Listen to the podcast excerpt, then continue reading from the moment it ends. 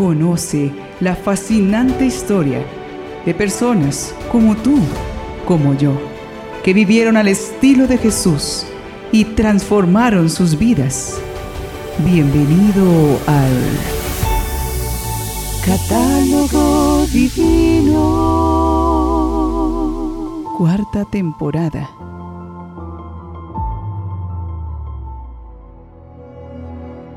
En este fin de mes vamos a llenarnos de espiritualidad para seguir adelante con la fortaleza que Dios siembra en nuestro espíritu. Para ello, sigamos contando con la intercesión de los santos.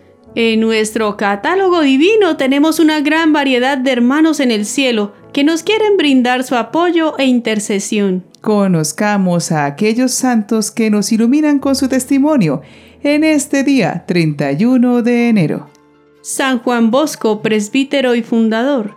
Santos mártires Victorino, Víctor, Nicéforo, Claudio, Diodoro, Serafión y Papías. Santa Marcela, viuda. San Francisco Javier María Bianchi, presbítero. San Geminiano, obispo. San Metrano, mártir. San Abraham de Persia, obispo. San Julio de Novara, presbítero. San Medoc o Aidano, obispo. San Waldo, obispo. San Eusebio, monje. Santos mártires Ciro y Juan. Santos Agustín Pak Chong catequista, junto a cinco compañeros mártires. Y la beata Ludovica Albertoni, madre de familia y terciaria franciscana. Ya en otra temporada conocimos al gran santo formador de la juventud, San Juan Bosco. En esta ocasión conoceremos a otro santo sacerdote, que en su consagración religiosa y lleno de muchos dones místicos, movió a muchos a vivir una verdadera conversión. Él es San Francisco Javier María Bianchi. Francisco nació en Arpino, Italia, en 1743. Como nació el día de San Francisco Javier, recibió este nombre en su bautismo. Su padre, Carlos Antonio, tenía una fábrica de tejidos de lana. El empresario era muy justo con sus trabajadores y laboraba con mucha honestidad. Su mamá, llamada Faustina Morelli, era muy virtuosa y activa en obras de caridad. Prácticamente había convertido su casa en un hospital o asilo donde se acogía continuamente a 16 enfermos o necesitados. Francisco demostró precozmente aguda inteligencia y una gran pureza. Para culminar su bachillerato fue enviado al seminario de Nola, afirmando en él la vocación religiosa, apoyado por la adecuada dirección espiritual de San Alfonso María de Ligorio.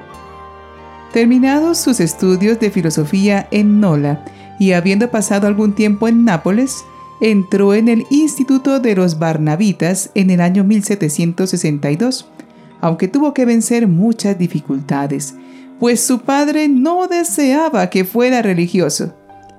Habiendo profesado sus votos y superando diversas pruebas, en 1765 empezó a estudiar teología en el colegio que los barnabitas tenían en San Carlos alle Mortele de Nápoles.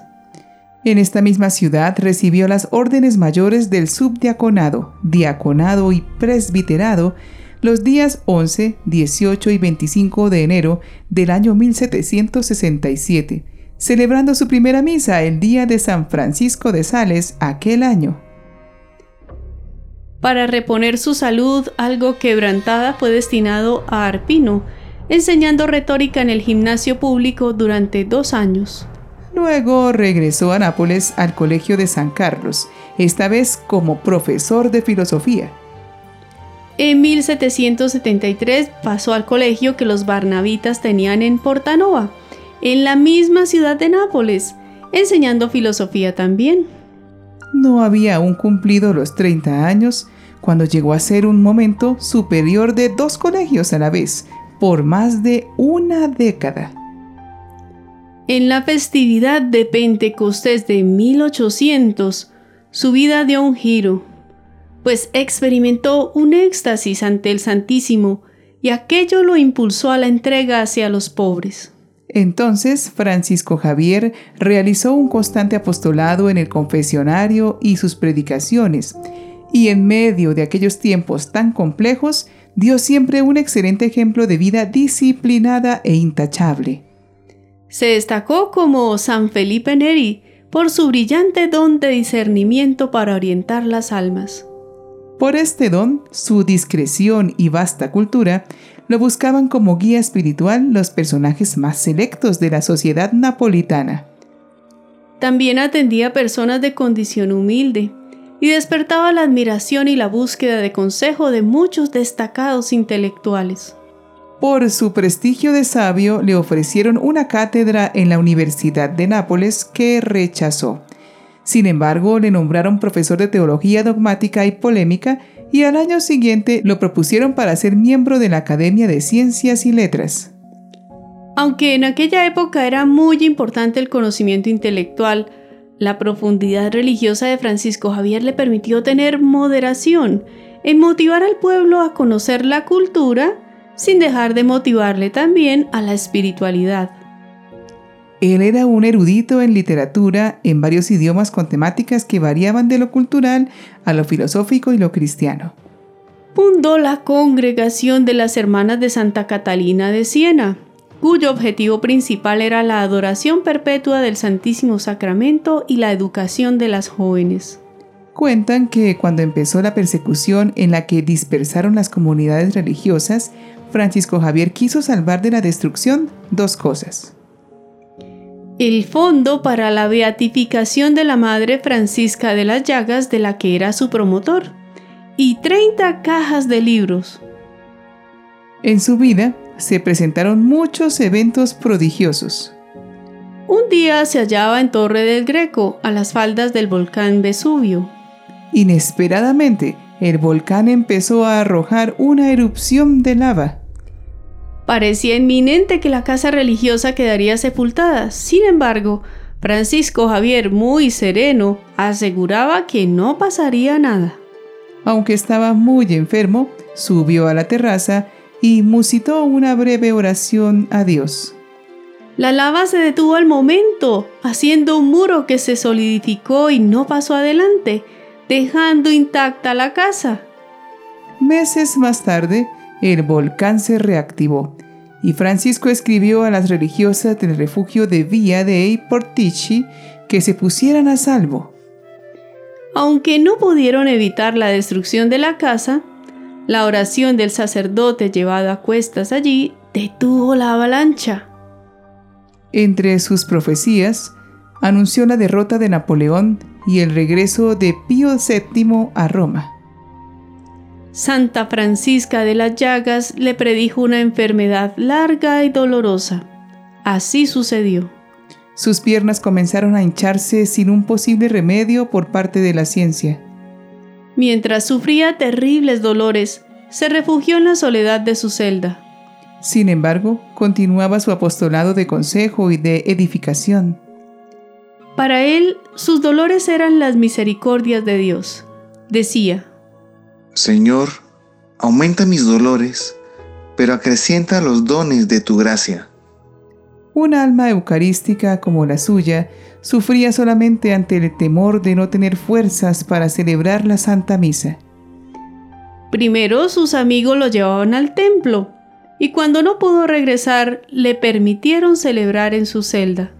Durante la misa todos notaban su alegría y que parecía aliviado de sus dolores. Trataron por todos los medios de aliviar su enfermedad, hasta trasladarlo a un clima más benigno.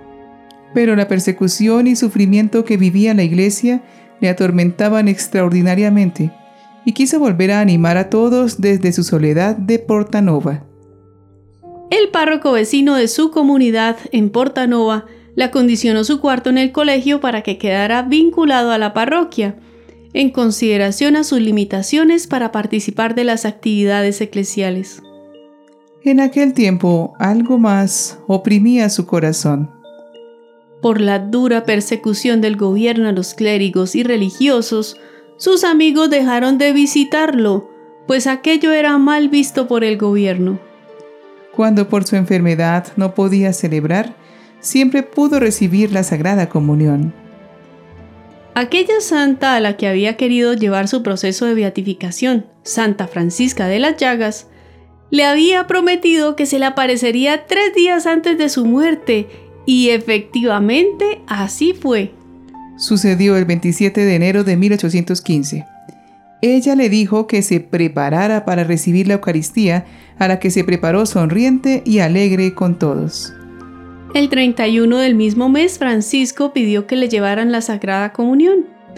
La noche anterior había recibido la unción de los enfermos. Poco después de comulgar, murió plácidamente. Fue canonizado en 1951 por Pío XII. Es patrono de los adoradores eucarísticos. Oremos pidiendo que nuestra principal motivación sea todos los días rendir adoración a Dios y servir a los demás. Oh Dios, que a través de San Francisco Javier María Bianchi, impregnado de la dulzura de tu amor, has querido atraer a los fieles a tu amor. Concédenos, te rogamos, por su ejemplo e intercesión, que podamos encontrarte y amarte en los hermanos. Por nuestro Señor Jesucristo, tu Hijo, que vive y reina contigo en la unidad del Espíritu Santo y es Dios por los siglos de los siglos. Amén. En medio de la persecución religiosa, fue uno de los pocos que siguió viviendo su regla barnabita y usando su hábito con toda fidelidad. Para él, la fe no tenía por qué sufrir un enfriamiento a causa de la Revolución Francesa. Preguntémonos, ¿cómo está nuestra fidelidad a Dios? ¿Depende nuestra piedad de nuestro estado de ánimo? ¿O del tiempo litúrgico? ¿O de la simpatía del párroco o el superior? ¿De qué depende mi fe? Francisco Javier nos enseña que la fe continúa iluminando la vida por medio del amor que arde en nuestro interior. Y que si nos falta el amor, hay que pedirlo a los pies de Jesús en el sagrario. No dejemos que la fe sea variable. Apoyémonos en la roca que da firmeza a nuestro amor, Jesús. San Francisco Javier María Bianchi, ruega, por, nosotros.